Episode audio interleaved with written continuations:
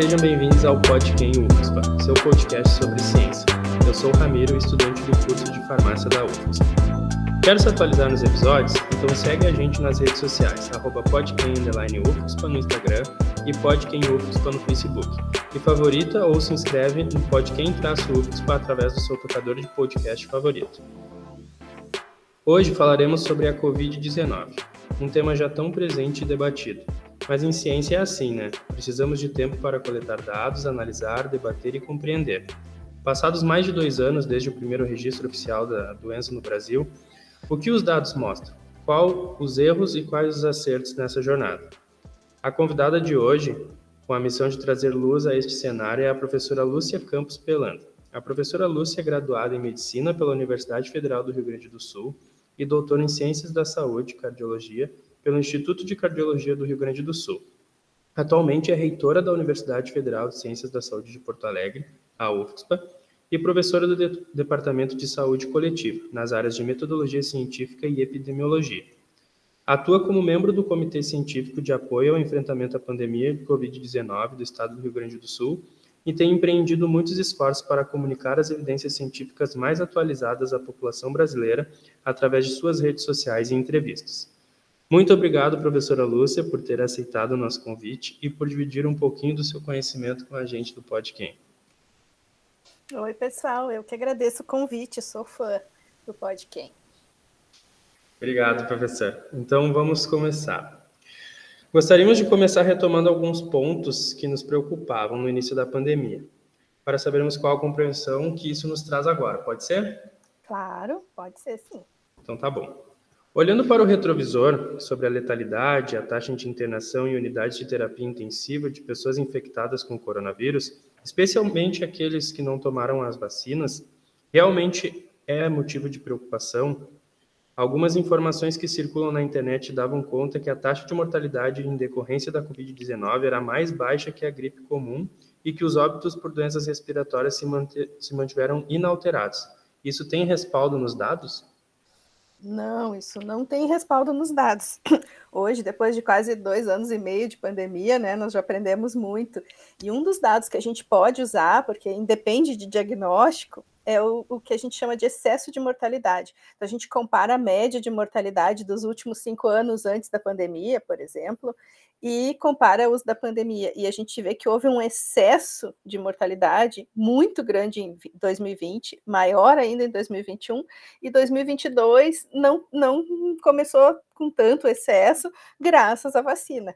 Né? Então, uh, só sem, sem definir qual é a causa, né? Digamos, mortalidade por todas as causas, a gente viu que morreu tanta gente no Brasil e no mundo, muito mais do que era esperado, se não houvesse o coronavírus. E isso já no Brasil já significa uh, até Uh, já está afetando, inclusive, a expectativa de vida média do brasileiro, já, já diminuiu mais de dois anos de expectativa de vida média, ou seja, foi sim muito significativo, foi uma mortalidade absurda e não tem como a gente diminuir a importância disso. Acho que nós vamos levar muitos anos, né, uh, tentando entender a importância disso tudo que nos atingiu. Perfeito, prof. E diante de um aumento nos casos confirmados agora, né, entre meses de maio e junho de 2022, Quais as principais atitudes que devemos uh, levar em consideração para evitarmos o contágio, né, principalmente para diminuir a disseminação da Covid-19 e outras doenças respiratórias comuns para esse período do ano? Pois é, ótima pergunta. Né? Eu, quando vocês me convidaram, eu pensei, não queria estar falando mais de pandemia em 2022, nunca pensei né, que a gente tem que continuar fazendo episódios sobre pandemia. Mas uh, realmente a gente observou um aumento dos casos agora, né, nessas últimas semanas, Uh, só que com uma grande diferença, por causa da vacina, a gente tem aumento dos casos, e com certeza nós temos muita subnotificação, porque agora também tem o autoteste, então tem muita gente que a gente nem sabe, os casos são muito maiores, provavelmente, mas a mortalidade e as internações são muito menores, graças à vacina. Então, uh, é importante assim, a gente fazer esse destaque, porque é óbvio que agora a gente está muito mais tranquilo, né, em termos de sistema de saúde, mas para lembrar, duas coisas importantes. Primeiro, aquilo que tu falasse lá no começo, né? Continua sendo uma doença grave para quem não é vacinado. O risco de hospitalização e óbito é de 5 até 8 vezes maior para quem uh, não é vacinado. Então, é muito importante fazer a vacina e completar o esquema vacinal quem não completou, quem tem indicação de terceira e quarta dose, né? Uh, a segunda coisa é que a gente precisa, é um problema complexo. A pandemia é um problema bem complexo e que não existe uma solução simples só, não é só a vacina que vai resolver. A gente precisa de vacina e de comportamento, de atitude. Uh, então, a vacina ela reduz muito as internações e óbitos, e ela reduz muito a transmissão também, mas ela não interrompe a transmissão. Quem consegue interromper a transmissão somos nós, através de atitudes como o uso de máscara, distanciamento, ventilação. Desses três, e, e então, assim, a principal transmissão é respiratória. É extremamente importante a gente fazer a prevenção da transmissão respiratória, que são essas três coisas, né? E dessas três, a que está mais ao nosso alcance é a máscara. Então é bem importante o uso da máscara. Ventilação é super importante, mas nem sempre a gente consegue garantir. Por exemplo, sei lá, tá no ônibus fechado, no trem, tá num lugar que a gente que não tem janela, a gente não consegue garantir a ventilação uh, por nós mesmos, né? E distanciamento também, cada vez mais difícil, uh, não é o mais importante. Então, realmente, cada vez mais caprichar na máscara nos lugares fechados e aglomerados. É, agora tu adentrou no, no assunto de caprichar nas máscaras, né? E a próxima pergunta fala disso, né? Muitos municípios neste momento já decretaram fim à necessidade de utilizar as máscaras tanto em lugares abertos quanto fechados, né? Essa decisão, ao teu ver, ela é acertada? Ela está de acordo com as evidências científicas e com o quadro epidemiológico atual? Uh, olha, não está de acordo com as evidências científicas uh, e, e, eu fico pensando, eu não entendo bem isso, sabe? Porque a máscara é uma coisa, uma intervenção super barata, efetiva e segura, né? E simples de usar, que todo mundo pode usar. Uh, é, a gente fez um cálculo, eu e o professor Eli Matos, que é um professor de economia da PUC, uh, com, com o valor que se gasta em uma internação, daria para comprar 15 mil máscaras. Né? então, é, muita, é muito barato, máscara boa, né? E a gente pensando num preço bem alto. Na verdade, a gente consegue muito mais barato. Uh, então, eu não consigo entender qual é a vantagem de uh, decretar o fim das máscaras eu acho que é mais é um cansaço da pandemia mesmo, ninguém aguenta ouvir falar mais, e as máscaras, infelizmente, elas viraram símbolo de pandemia. Mas uh, é justamente o contrário, é a máscara que permite o fim da pandemia, a máscara que permite que a gente faça as coisas. Graças à máscara, por exemplo, a gente está em aula, né? Se não tivesse máscara, a gente teria muito mais surtos, teria que cancelar muito mais aulas. Uh, tem pessoas no ambiente de trabalho que iriam se contaminar muito mais e que não conseguem daí trabalhar. Tem lugares, alguns serviços que, que tem que parar, né? Já teve várias notícias aí de serviços parados, uh, voo cancelado, uh, porque as pessoas não estão mais usando máscara e estão se contaminando muito mais. O grande risco disso é que a gente deixa o vírus correr solto, ele é super esperto, como a gente está vendo, ele vai apresentando mutações. Agora, essa semana teve um caso de um paciente aqui do Rio Grande do Sul que se contaminou com um intervalo de 15 dias com duas variantes diferentes, ou seja, está cada vez menor o intervalo né, de contágio. E, e, aí, cada vez ele vai, vai mutando, e daqui a pouco arranja um que escapa da vacina. Então, começa tudo de novo. Por isso, para mim, é incompreensível que a gente não possa cuidar um pouco mais até que realmente a situação esteja segura e a gente possa tirar a máscara com tranquilidade. Perfeito, prof. Mas já comentando, né, já que a gente está falando sobre máscara, tem todo aquele, aquele mistério, né, que envolve a questão da privação do oxigênio, né, que a máscara priva o oxigênio, causando danos neurológicos irreversíveis. Uh, isso é verdade e as máscaras elas são seguras a longo prazo? Olha, não tem nenhum estudo que comprove essa coisa de privação de oxigênio. Isso foi uma fake news que circulou. Tem vários estudos mostrando que não tem problema nenhum, né? E, inclusive, eu acho engraçado porque tem vários profissionais, não só da saúde, como da construção civil, né, pessoas que trabalham com poeiras e tudo, que usam máscara o dia inteiro, oito horas por dia, todos os dias, durante anos e anos, e nunca tiveram nenhum problema, nenhuma, né? Porque a gente sabe, nossos cirurgiões aqui, anestesistas, técnicos de enfermagem, enfermeiros, que fisioterapeutas que trabalham em bloco cirúrgico, em UTI, uh, não tem nenhum problema né, neurológico porque usam máscara o dia inteiro. Então eu não consigo entender de onde surgiu essa fake, mas uh, realmente não tem problema não.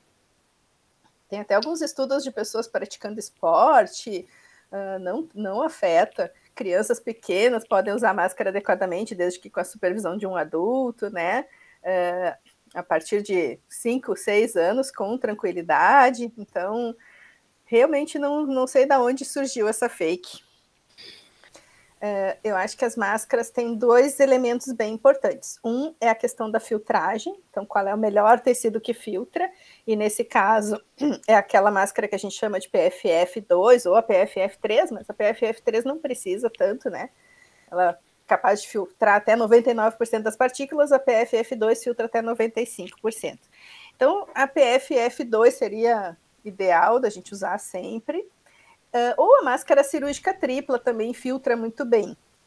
Então, esse é essa é a primeira variável, né? As máscaras de pano filtram menos, mas é melhor do que nada.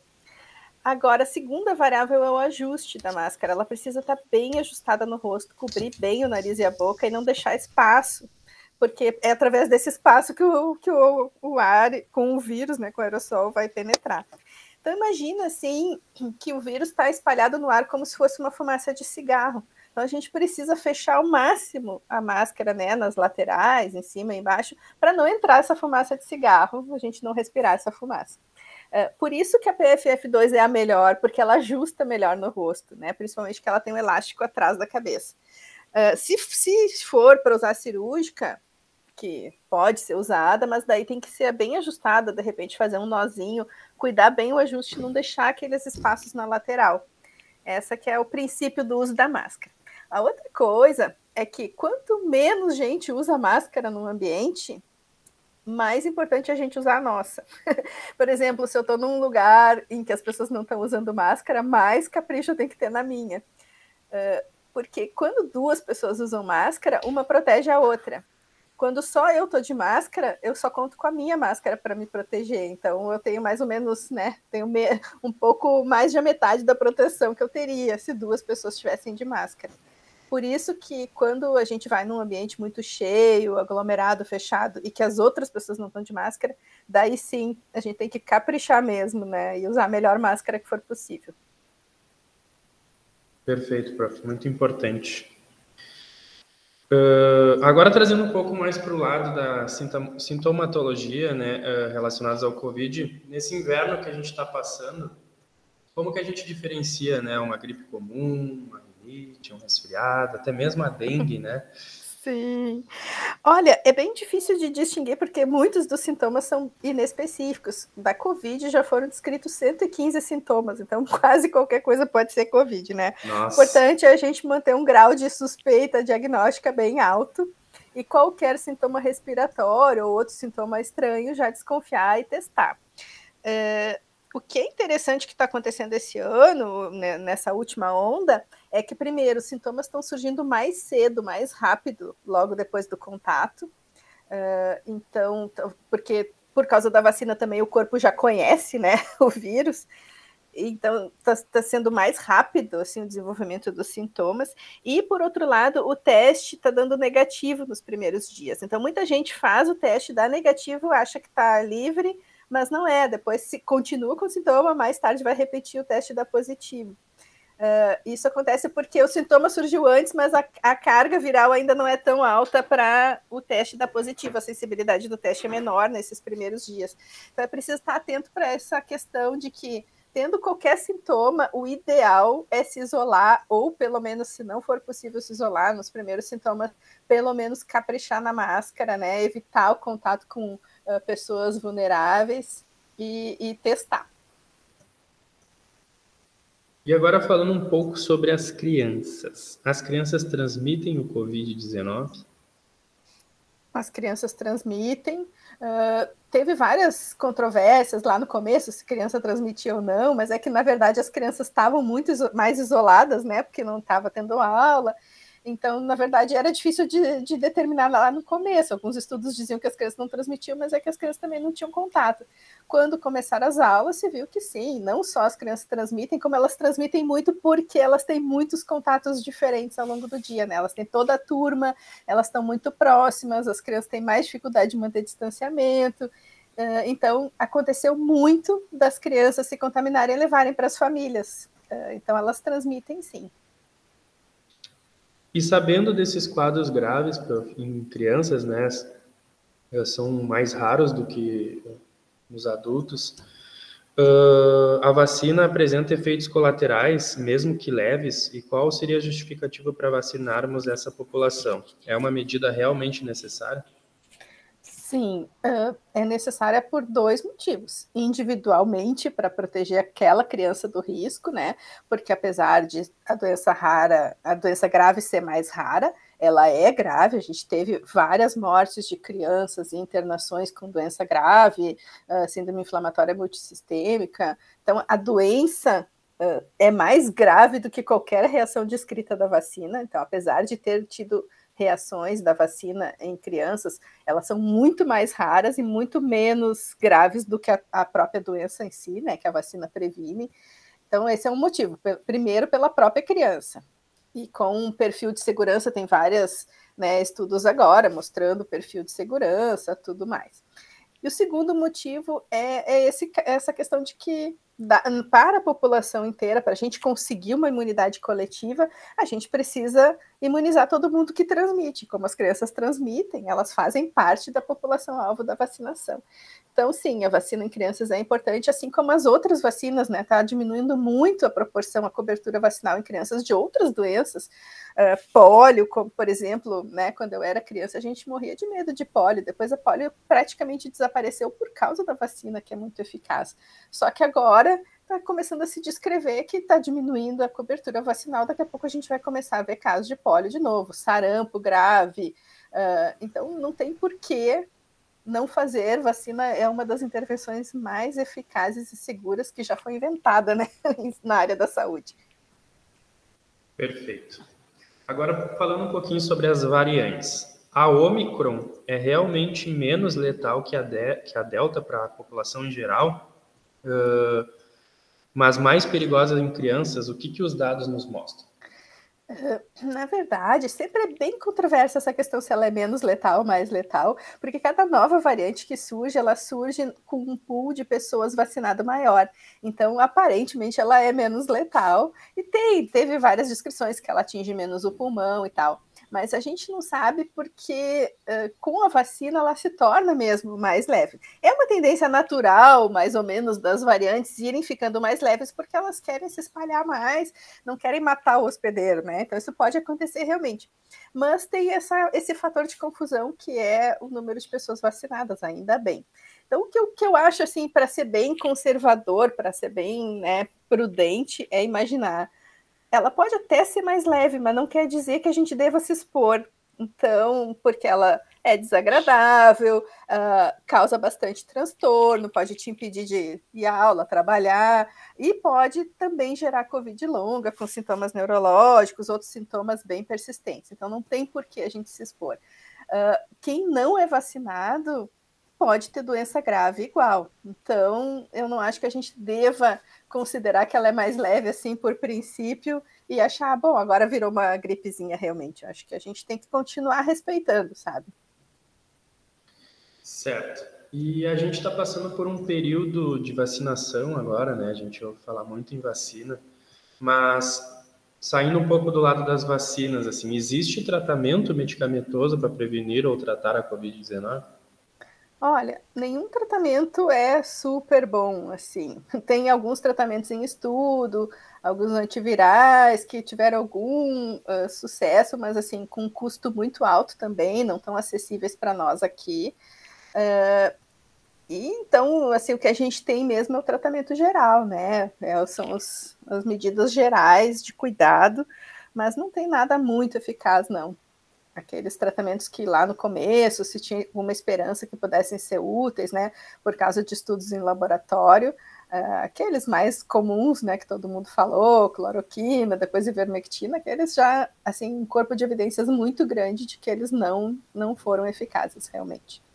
E aquelas medidas mais comuns, assim, que a gente sempre ouve falar, tipo gargarejo com salmoura vinagre, vitamina C, zinco, polivitamínicos, chá de erva doce, entre outras estratégias caseiras, né? Elas auxiliam na prevenção ou podem ser consideradas algum tratamento para o Covid?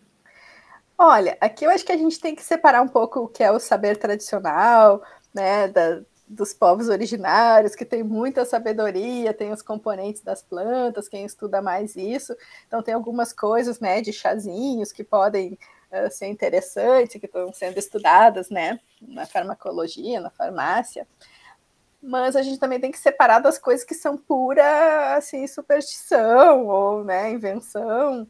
Uh, então, em princípio, não acho que deva, a gente deva confiar nessas coisas, né? É, acho que a gente tem que ter respeito, mas também não achar que elas estão protegendo e realmente tomar os cuidados é, que eu comentei antes, que é principalmente o uso de máscara. É, chazinho sempre faz bem, tem líquido, tem né, algumas componentes ali que podem ser ter vários efeitos, mas também tem que ter cuidado porque podem também ter efeitos adversos. Então, toda intervenção que a gente faz pode ter efeitos adversos. Eu tendo a, a, ter mais respeito, assim, né, pelo chazinho da vovó, pela canjinha, pelas coisas mais tradicionais, uh, do que, por exemplo, uma, um remédio que, que já comprovadamente não é útil e que tem muito mais efeito adverso. Então, acho que tem que ter um, assim, bom senso e cautela. Perfeito.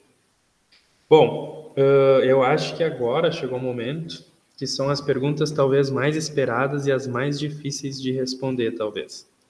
A primeira é: a Covid-19 vai ser erradicada? Nós vamos poder deixar de usar máscaras com segurança em algum momento? A pandemia já acabou? Eita, as perguntas bem difíceis mesmo, que eu não sei responder. Bom, para começar pela última, essa eu sei responder. A pandemia não acabou, com certeza não acabou. A gente ainda vai ter que tomar cuidado por um tempo. Eu espero realmente que ela acabe, e a, e a pandemia acaba quando ela volta a índices né, baixos, uh, endêmicos, pode até virar uma endemia, né? Pode continuar se, para sempre a circulação do vírus, mas controlado por vacina, etc. É, isso é bem controverso, assim, entre os virologistas, os epidemiologistas, entre os infectos, se a gente conseguiria erradicar totalmente. Eu lá no começo acreditava que sim, que a gente poderia ter conseguido erradicar se a gente tivesse feito um esforço conjunto, né, do planetário, para todo mundo conseguir interromper a transmissão. Mas isso uh, foi quase impossível, a gente viu, né, uh, até por uma questão de falta de colaboração entre países e o vírus não respeita a fronteira, o vírus não está nem aí se a gente está cansado ou não. Então, eu acho que nesse momento vai ser muito difícil uma erradicar totalmente, mas um controle, né, o melhor possível através da vacina, assim como com outros vírus respiratórios. Mas realmente eu não sei dizer, isso é uma coisa que a gente ainda vai precisar de um tempo para estudar. A maioria dos virologistas, que são as pessoas que mais entendem, acham isso, que vai virar uma doença endêmica. Certo. Então, por fim, infelizmente, né, o nosso bate-papo está chegando ao fim e, como de praxe, a gente do Podquem gostaríamos de pedir uma indicação sua de algum filme, livro ou série. O que, que você nos indica? Ai, bom, tenho várias coisas para indicar, assim, de de ficção, assim, de filme, que pode ser filme ou livro, eu acho que o um ensaio sobre a cegueira é bem interessante para a gente pensar nessa questão de, sabe, parece que só algumas pessoas enxergam. Ou eu tanto fico brincando, né? Parece qualquer filme de terror serve para entender o que, que os cientistas pensaram nessa pandemia, né? Aquela é coisa do cientista sempre vai avisar, olha, veio o um meteoro, pessoal, não sei o quê é assim que a gente se sentia, né? Quase todo o tempo, da gente avisando as coisas, sabendo do que ia acontecer e as pessoas não acreditando, né? Principalmente sobre curva exponencial, etc. E tem aquele filme, o Não Olhe Para Cima, que muita gente não gostou, outras pessoas adoraram. Eu achei interessante nesse sentido, assim, de, do absurdo que é a situação da gente estar tá falando alguma coisa e as pessoas não acreditarem, né? É, só, bem de ficção, assim, bem fofo. Eu tava lembrando que eu vi um episódio daquela série Modern Love é, é da segunda temporada, o terceiro episódio é sobre um casal que se encontra no trem e logo depois começa o, o, as medidas de isolamento, né? Uh, lá na Inglaterra, então eles não conseguem se encontrar onde eles tinham pensado. Então, eu acho que é uma, um tema bem atual e bem moderno num episódio fofo e romântico. Tipo assim, estilo antes do amanhecer, mas na, na pandemia. E mais assim sobre uh, mais sobre a área da saúde, uh, né, os para quem, como a gente está na Universidade da Saúde, assim, acho coisas interessantes o, o, filme e o livro, o físico, uh, que é de um, de um, uh, um menino, né, que vai, que quer estudar medicina e vai acaba uh, tendo contato com um médico famoso, Ibn Sina, que é bem interessante, assim, o quanto que era desenvolvida a medicina no Oriente, no, no mundo árabe naquela época.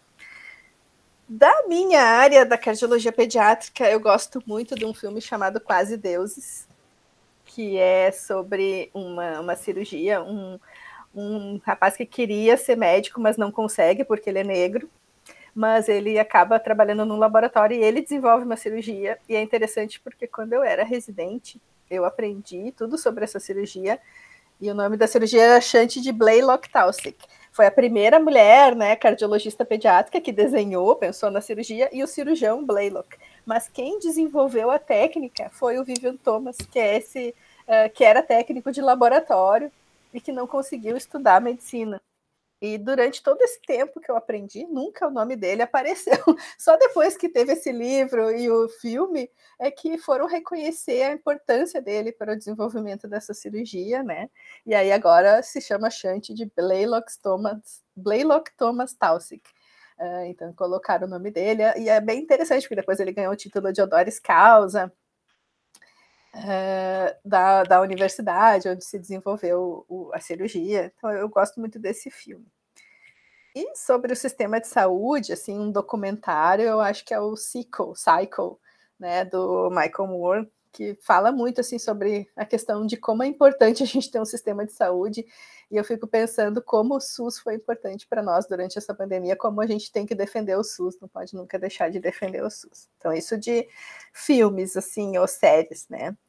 Sobre livros, eu estava pensando aqui, tem vários, mas sobre a pandemia, tem um que se chama Prevenindo a Próxima Pandemia, do Peter Hottas, é, que fala da diplomacia das vacinas em tempos de anticiência. É bem interessante porque ele é uma das pessoas que desenvolveu vacinas e ele era emissário, né, é, pra, foi enviado para o Oriente Médio, Norte da África, na era da administração Obama nos Estados Unidos. Então, ele fala muito sobre a questão da diplomacia, de como convencer as pessoas, de, desse movimento anti-vacina.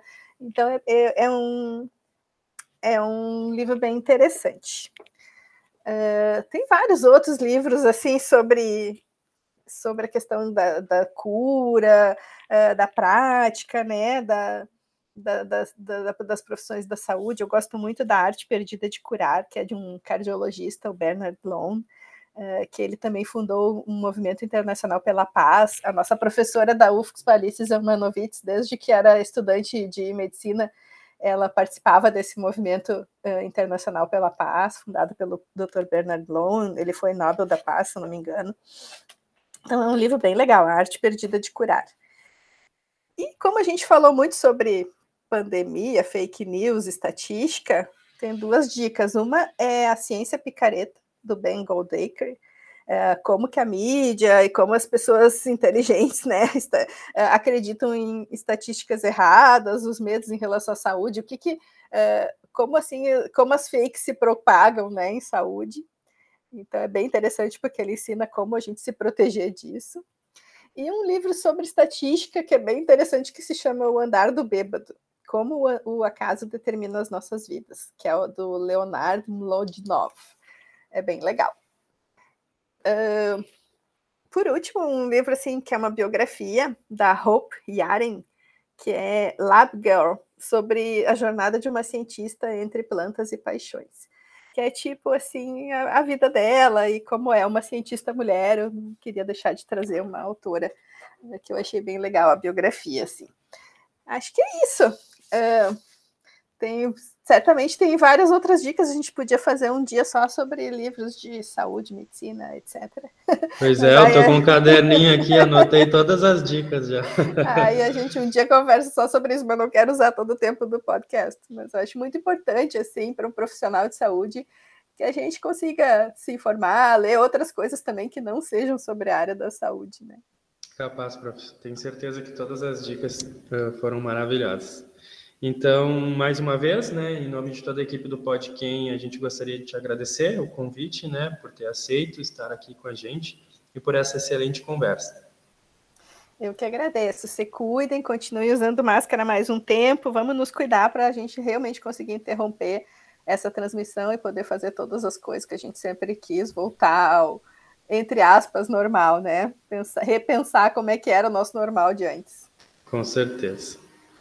Então é isso, pessoal. Esperamos que vocês tenham curtido o nosso episódio de hoje. Não se esqueçam de seguir o Podquem nas redes sociais, arroba no Instagram e podquemufxpa no Facebook, e se inscrever no Podquem-ufxpa através da sua plataforma de áudio favorita. Estamos no Google Podcasts, Spotify, Castbox, Deezer e Apple Podcasts. Os novos episódios do Podquem estão disponibilizados mensalmente no primeiro sábado de cada mês. Obrigado por nos ouvir. Valeu, galera. Até a próxima. E lembrando que neste episódio falamos sobre epidemiologia, medicina baseada em evidências, imunologia, virologia, conceitos de ética, saúde pública, saúde coletiva e entre outros. Todos os links importantes do episódio estarão na descrição.